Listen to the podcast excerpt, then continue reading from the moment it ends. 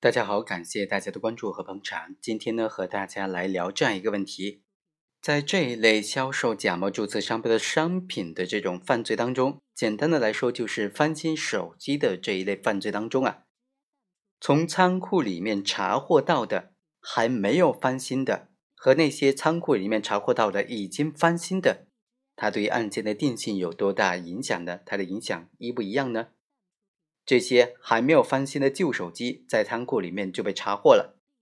公安机关能不能认为这部分旧的还没有动手的三星手机就是犯罪嫌疑人准备进行维修翻新然后进行犯罪的数额？今天呢，就给大家介绍这样一个案例，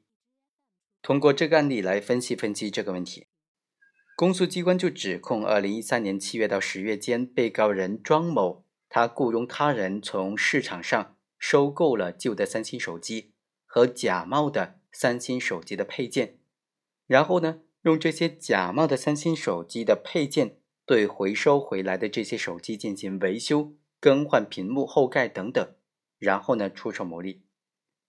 警方抓获了犯罪嫌疑人之后，在他的仓库里面查获了已经翻新好的假冒注册商标的三星手机是五十部。还查获了准备用于翻新的旧手机八十四部，另外啊，还查出了销售记录账本三本以及维修翻新的工具一批。经过鉴定，这五十部准备出售的翻新好的假的三星手机呢，价值总共是八万九千多块钱。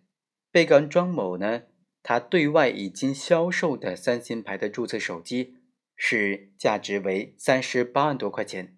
而这部分还没有维修的手机呢，经过鉴定，价值大概是五万块钱。那本案当中的非法经营的数额该怎么认定呢？哪一部分是非法经营的数额？哪一部分是销售金额？公诉机关就指控庄某已经对外销售的这些假冒注册商标的商品，它的销售额共计是三十八万多元。主要的依据就是三本送货单。但是庭审的时候，被告人辩称说。送货单记载的这些销售的记录啊，它就包括卖翻新机的记录，还包括卖新机的记录，还包括卖旧机的记录，还有包括卖各种各样的手机配件所获得的收入的记录。所以呢，本案当中，辩护人就认为没有证据能够充分的证明送货单记载的相关型号的手机的这种实际情况。送货单里面记载的这些内容，哪些是翻新机，哪些是旧手机？哪些是配件，没有办法进行明确的区分，所以啊，按照送货单来计算本案当中被告人销售的假冒产品的金额是证据不足的。但是法官就认为，送货单的记载是被告人庄某销售各种型号手机的数量、价格的最直观的反应。无论是翻新机还是旧机，相同型号的手机的销售价格。一般都差异不是很大，送货单记载的相关型号的手机的售价平均价呢，就符合被告人庄某实际销售相关翻新的这些假冒手机的价格，